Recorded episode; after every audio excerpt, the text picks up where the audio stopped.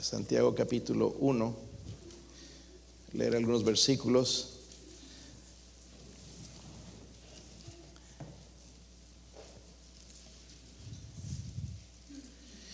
El otro día, hermanos, eh, tuvimos la clase de, para los maestros de escuela dominical, el día ah, sábado a las 3, con la hermana Phyllis. La hermana Phyllis es experta en enseñar y ella ha ido a la universidad, ha estudiado, pero el Señor la ha transformado a enseñar en otra manera más. Y, y nos recordó algunas cosas, hermanos, de las que había escuchado yo antes, pero nosotros los seres humanos nos olvidamos. Y hay una de las cosas, hermanos, que de, lo, de lo, el 10% de lo que escuchamos lo, lo que retenemos. So, imagínense, está, por eso estamos pobres espiritualmente. Se necesitan 17 veces, repetir 17 veces para que se nos quede. Entonces no he repetido 17 veces todavía. Voy a tener que repetir 17 veces cada mensaje. Eh, con razón, hermanos, en la Biblia habla, de, repite a veces muchas cosas para recordarnos, porque nos olvidamos, ¿verdad? Nos olvidamos todos, no importa quién es, tenemos la tendencia de olvidar. vamos a seguir hablando, hermanos, acerca de este asunto de la palabra de Dios. Miren en el, versículo 22. Vamos a leer hasta el 25, hermanos. Yo leo el 20, desde el 21. Yo leo el 21, ustedes el 22, todos juntos en el 25. ¿Sí lo tienen, hermanos? Dice, por lo cual desechando toda inmundicia y abundancia de malicia, recibid con mansedumbre la, la palabra implantada, la cual puede salvar vuestras almas.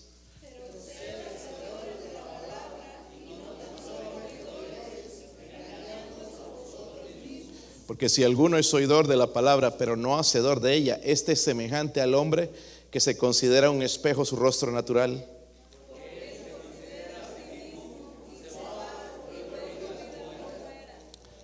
están desde fuera, ¿verdad? Porque escuché nada más el grupo de aquí. 25 todos dice, más que mira atentamente en la perfecta ley, la de la libertad, y persevera en ella, no siendo oidor olvidadizo, sino hacedor de la obra. Este será bienaventurado en lo que hace. Quiero ver cuánto meditamos en un versículo. ¿Cuál es la palabra clave en ese versículo? No. No. No. No. ¿Cuál es la palabra clave? No. El que mira, el que mira, ¿qué dice ahí? El que no mira, no viene lo demás. El que mira, el que mira, ¿entienden? Es que lo demás no viene si yo no miro atentamente. Nos falta ponerle un poquito más, ¿verdad? La escritura sabemos mucho de ella, hermanos, pero tenemos que poner atención a palabras así. El que mira atentamente. Hay algo importante en esas palabras. Vamos a orar y dejar que el Señor nos ayude. Padre, oramos, Señor, dándole gracias, Señor, por su amor hacia nosotros, Señor, no solamente salvarnos, pero también equiparnos, Señor, para ser mejores cristianos, para ser como Cristo, para conocer su voluntad, sus propósitos, Señor. Eh, ruego, Padre, por favor, que nos ayude a conocer más de su palabra. Sobre todo, Señor, en esta noche podría ayudarnos a hacer un compromiso con su palabra, Dios mío. Ruego, Señor, si hay alguien sin Cristo en esta noche, Dios mío, que hoy pueda poner su fe, su confianza en el único Salvador, en Jesucristo. Oro, Señor, por su ayuda en el nombre de Jesucristo. Amén. Pueden sentarse, hermanos. La semana pasada yo no estuve enseñando acerca de esto, pero estuvo el misionero aquí enseñándonos algunas cosas. Y quiero nada más recordarles lo que mencionamos hace dos semanas entonces acerca de este tema de la palabra de Dios, cómo Dios se reveló al hombre por medio de su palabra, ¿verdad? So, hablé, hermanos, hace dos semanas de que hay seis principios claves para crecer espiritualmente.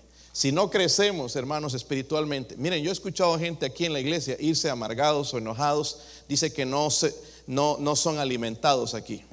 Honestamente, aquí venimos a recibir una porción, ayuda, ¿verdad? Pero el, el, alimento espiritual usted lo va a recibir todos los días en su casa.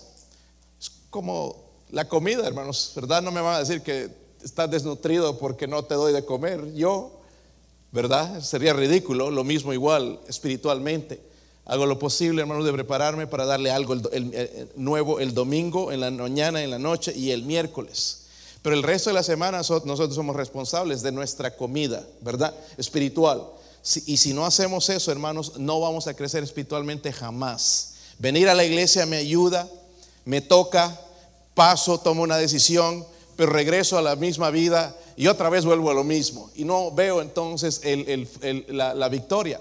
Pero si yo practico esto, hermanos, con estos seis principios bíblicos claves, voy a crecer espiritualmente. No hay, no, no, no va a fallar. Seis principios bíblicos. Número uno, conocimiento creciente de la palabra de Dios. Necesitamos no solamente leerla, sino meditar en ella. Ahorita les di un ejemplo en eso, de tomar una palabra que es bien importante ahí, ¿verdad? Eh, eh, eh, número dos, una vida de oración consistente para que Dios me dé, la, Biblia fue inspirada por Dios, por el Espíritu Santo. Necesito ser iluminado por Dios. Si no agarro un versículo, lo cambio, lo pongo fuera de contexto, hermanos, y digo una cosa que no dice. Muchas veces nos ha pasado eso. Me ha pasado a mí muchas veces predicando de un versículo que en realidad no está diciendo eso. Y tengo que tener mucho cuidado con eso porque soy responsable delante de Dios. Dios eh, le, pidió a Pablo que eh, le dijera a Timoteo que aprenda a usar bien la palabra de Dios, ¿verdad? Como obrero que no tiene de qué avergonzarse, dice que usa bien la palabra de verdad. ¿Por qué? Porque vamos a dar, vamos a dar ah, cuentas a Dios acerca de lo que decimos, lo que enseñamos. O necesito eh, estudiar bien la palabra de Dios. Y para eso, hermanos, necesito pedirle a Dios el entendimiento, ¿verdad?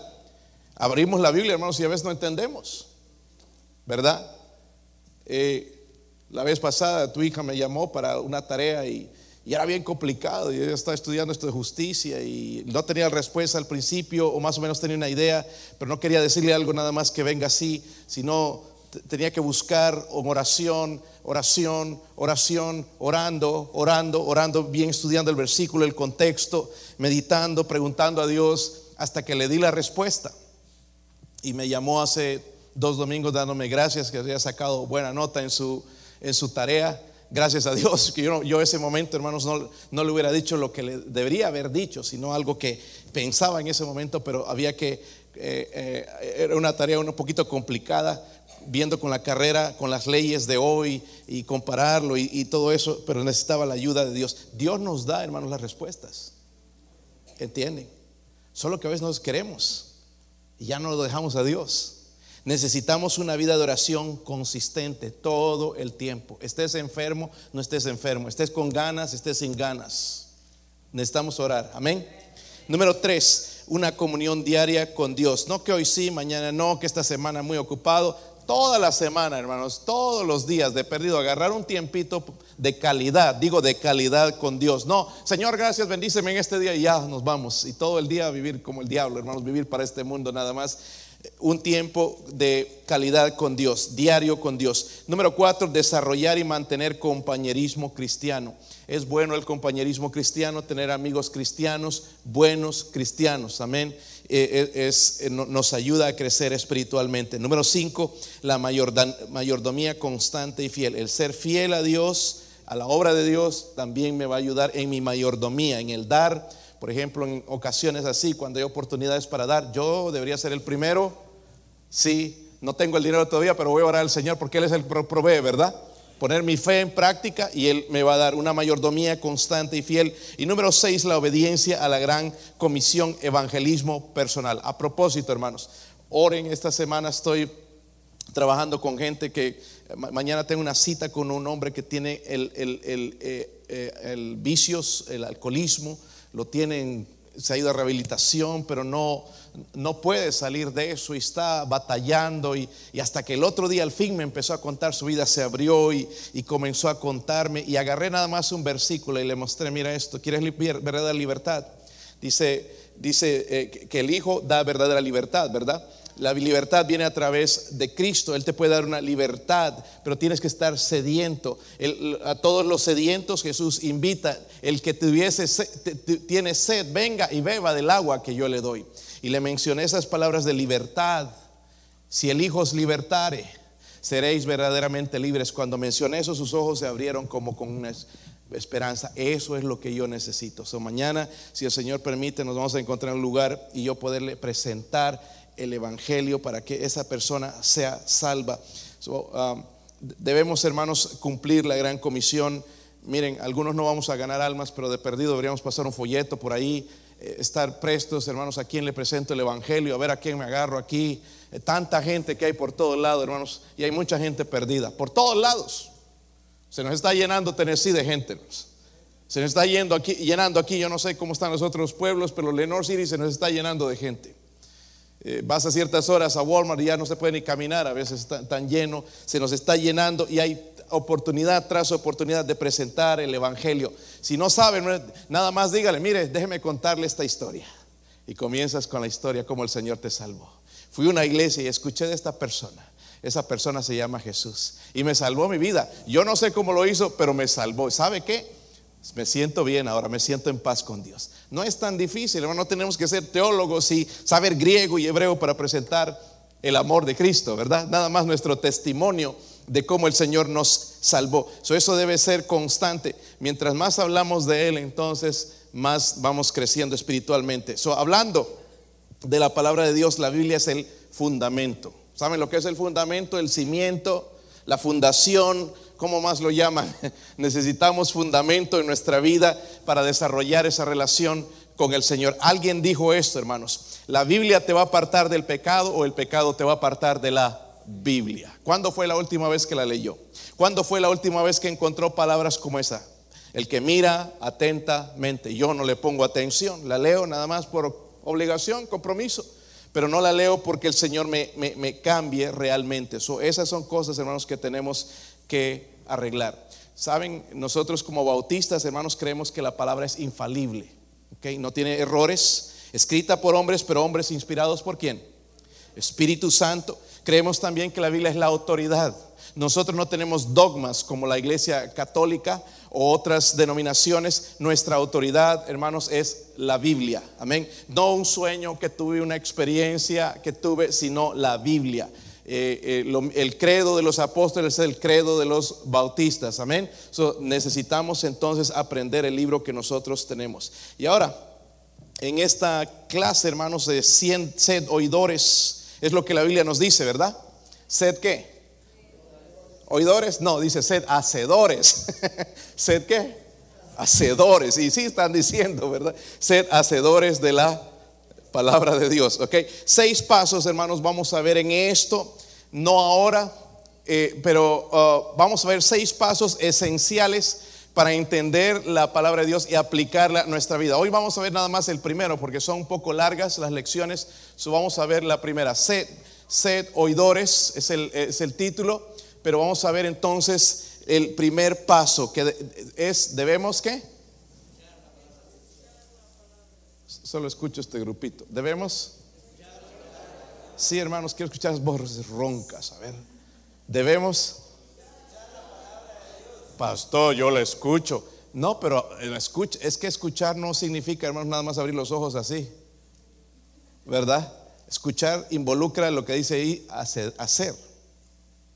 Amén. Si yo no hago, no he escuchado. ¿Sí o no? Debemos escuchar la palabra de Dios. Todos agarraron una hojita, ¿verdad? Traten de llenarla, hermanos, por favor, y guardarla también un día usted va a levantar una iglesia en su casa y ya vas a tener material, o una iglesia allá donde el Señor te mande, ya vas a tener un poco de material para enseñar a la gente. Si no, vas a tener gente que no, no crece espiritualmente nunca.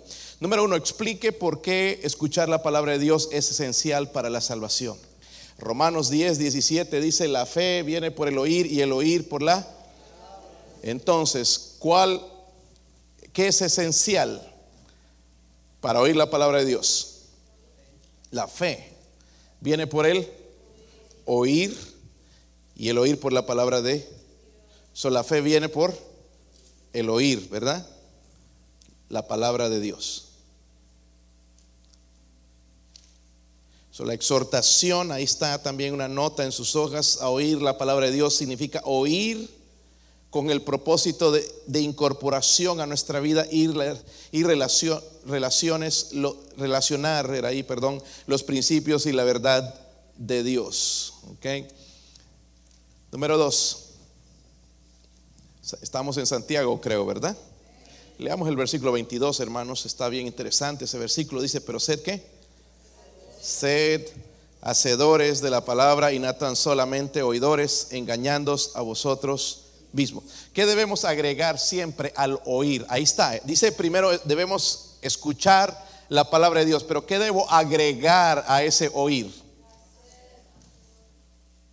Ok, pero esa palabra se llama, es lo que tú esperas de tus hijos, que sean qué? Obedientes, obediencia, ¿verdad? Obediencia. Es Dios espera la obediencia. ¿Qué debemos agregar siempre a nuestro oír? La obediencia.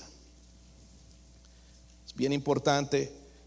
Si no, dice el versículo 25 o 24, dice, porque el que se considera a sí mismo y se va, luego olvida, dice como, si no soy obediente me voy a olvidar. ¿Se han dado cuenta, hermanos, si no hacemos algo, nos olvidamos? Amén. Yo aprendí mucho o se me recordó mucho el miércoles pasado de orar. Estoy orando personalmente, estoy llamando a la iglesia a orar. Cada uno de los ancianos con los que oramos antes de los servicios van a orar por los misioneros todo el tiempo, todos los días, si es posible orar por ellos. Se, se me quedó grabado. Si no obedezco, hermanos, al tiempo me olvido. Entonces necesitamos obediencia. Número tres, ahí en Santiago 1.22 también. Dice el versículo, sed hacedores de la palabra de Dios y no tan solamente oidores, engañándos a vosotros mismos. ¿Cuál es la consecuencia de no de oír, pero no obedecer? ¿Cuál es la consecuencia? Nos engañamos. Nos engañamos. ¿Te han engañado alguna vez? Qué feo es, ¿verdad? Pero nosotros nos podemos engañar a nosotros mismos también. Hermanos, ¿y cuánto de lo que decimos no hacemos? ¿Sí o no? Predicamos una cosa, pero vivimos otra. Y nos estamos engañando a nosotros mismos. ¿Sí o no? Miren, yo he visto mucho en la iglesia personas antes que estaban tan firmes, fieles, predicando desde el púlpito fidelidad y ya no lo hacen. ¿Cuál fue el problema? La falta de obediencia. ¿Entiendes? porque vienen pruebas y nos desanimamos y tiro la toalla. Pero Dios nos va, a bendecir la constancia, la obediencia en las buenas, en las malas. Créame, hermanos, no siempre da ganas de pararse aquí y predicar. Uno, usted ve que uno viene aquí con ganas a veces y, y, predica la palabra de Dios y como que no le está pasando nada y que toda su vida es color de rosa y no es así muchas veces. Pero ¿qué hacemos? Obedecemos ¿verdad? Porque si no los estoy engañando aquí, ¿entiende? Hay momentos donde nosotros nos sentimos también desanimados, ¿verdad? si, la consecuencia de oír pero no obedecer, nos engañamos a nosotros mismos. Miren el versículo en el 4. Vamos a Mateo 4, 24. Es Marcos, perdón, sí. Marcos. Necesito una lupa yo aquí para leer mis notas, hermano, porque cada vez me compré la Biblia con letra más grande, pero ahora el, problema es la falta de luz aquí. Creo que voy a tener una luz. 4, 24. ¿Sí lo tienen? Dice ahí, les dijo también, mirad lo que oís, porque con la medida con que medís os serás medido y aún se añadirá a vosotros lo que oís. Porque el que tiene se le dará y al que no tiene aún lo que no tiene se le quitará. miren la advertencia. Es una advertencia de parte del Señor. Amén. El versículo 25 encontramos la respuesta, hermanos, a eso. Porque el que tiene se le qué? Dará y al que no tiene aún lo que tiene, dice, se le quitará. ¿Qué, ¿Qué advertencia da el Señor a los que escuchan pero no obedecen? ¿Se les va a qué? Quitar lo que oigáis será quitado. Ahora, es interesante, hermanos, porque el diablo sí, sí, sabe robar la palabra de Dios, ¿verdad? Si nosotros no lo ponemos en práctica, él lo roba, va a ser quitado, ¿ok? lo que, lo que nosotros no obedecemos. Ejemplos.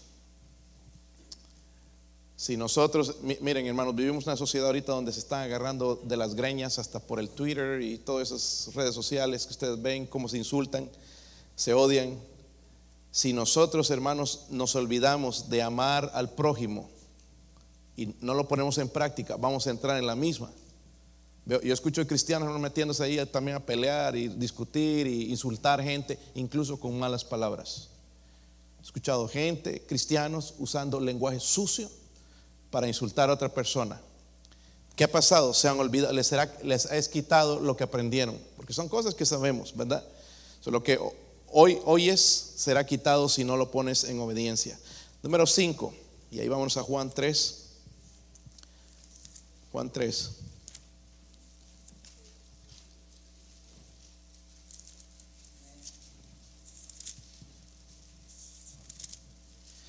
¿Por qué los hombres rechazan la palabra de Dios y se niegan a obedecer sus mandamientos? ¿Por qué?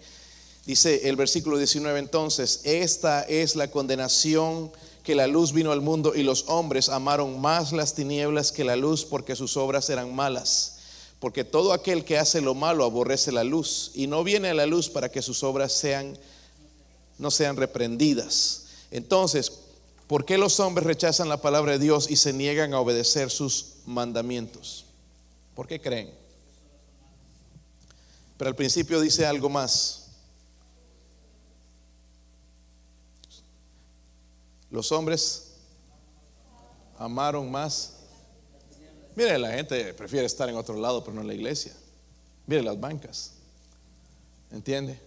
Si habría un partido de, fútbol, viene México a jugar con la selección de Estados Unidos, se llena piden permiso en el trabajo, pero se llena. Que hay mucho tráfico, no importa. Me arriesgo a que me roben, no importa, quiero ver el partido. Es una vez en la vida y uno pone excusas, ¿verdad?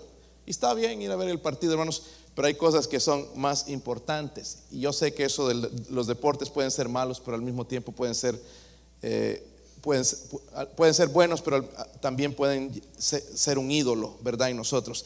aman las tinieblas más que la luz porque sus obras son malas. Sus obras son malas. Ahí mismo en Juan, el capítulo 10. Aquí es donde aprendí cómo identificar un discípulo de Cristo. No el que dice hermano, el que dice voy a la iglesia. ¿Cómo identificas un discípulo de Cristo? Según la Biblia, dice aquí en el versículo 27, ¿sí lo tienen? Mis ovejas, ¿qué?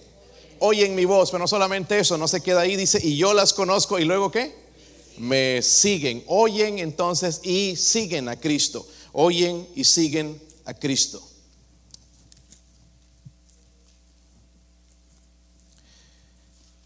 Y vamos a ver uno más, hermanos, hablando de este primer paso. De, debemos escuchar, dijimos. Vamos a seguir viendo en las otras clases los otros, los otros pasos. Debemos escuchar. Pero miren en Proverbios 1, el versículo 5. Proverbios 1, el versículo 5. Dice ahí. ¿Lo tienen, hermanos? ¿Sí lo tienen? Dice, oirá él sabio ¿Ok? qué pasará con el necio? No irá, ¿verdad? Oirá el sabio y aumentará qué? El saber. Entonces, ¿cuál es uno de los resultados de escuchar y obedecer la palabra de Dios? Aumenta mi aprendizaje y sabiduría. Sí, te mencionaron sabiduría. So, aumenta mi aprendizaje y mi sabiduría. Tristemente, hermanos, conozco gente que ha estado en la iglesia por muchos tiempo, mucho tiempo, pero le preguntas algo y no saben. No saben defender la doctrina, por ejemplo, la seguridad de la salvación. Eso es algo que deberíamos saber toditos aquí. ¿Se pierde la salvación? ¿Cómo saben? Podrían probarlo porque dice por ahí, ¿verdad? pero dice la Biblia. Yo ya debería tener en la mente unos cuantos versículos para probar eso. ¿Ok? Para demostrar de que no es así. Ahora hay gente que ni, ni mostrándoles creen, pero debo tener algo. Donde, ah, ¿qué otra doctrina, hermanos? ¿Existe el infierno? ¿Sí o no? ¿Sí o no? ¿Dónde lo encuentro? ¿Existe el cielo?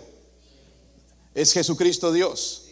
Todas estas cosas, hermanos, me va a aumentar cuando yo leo, me va a dar sabiduría también en mis decisiones, porque sabiduría es saber usar lo que aprendo. Sabiduría no es inteligencia. Hay gente inteligente que no es sabia.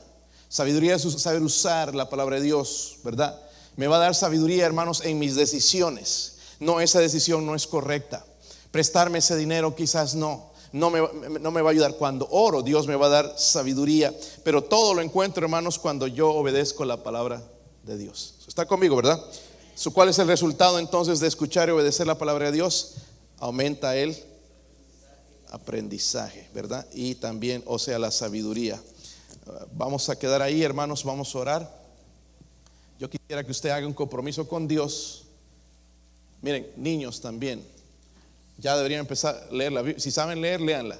Es que no la leo en español, léanla en inglés, lean lo que sea. Pero leer algo de la palabra de Dios. Me- me- Meditar en la palabra. Pero no leerla así, ah, ya leí. Por ejemplo, cuando los agarré hoy, ¿con qué versículo es clave ahí? Entonces, meditar en ella, ver, ver, ver por qué dice eso. Así me va, me va a beneficiar a mí saber. Porque ¿cómo voy a ser hacedor si no miro atentamente? Si no escucho atentamente. Ento- Entonces es importante. So, vamos a hacer un compromiso con Dios puestos de pie. Puestos de pie, hermanos, vamos a orar.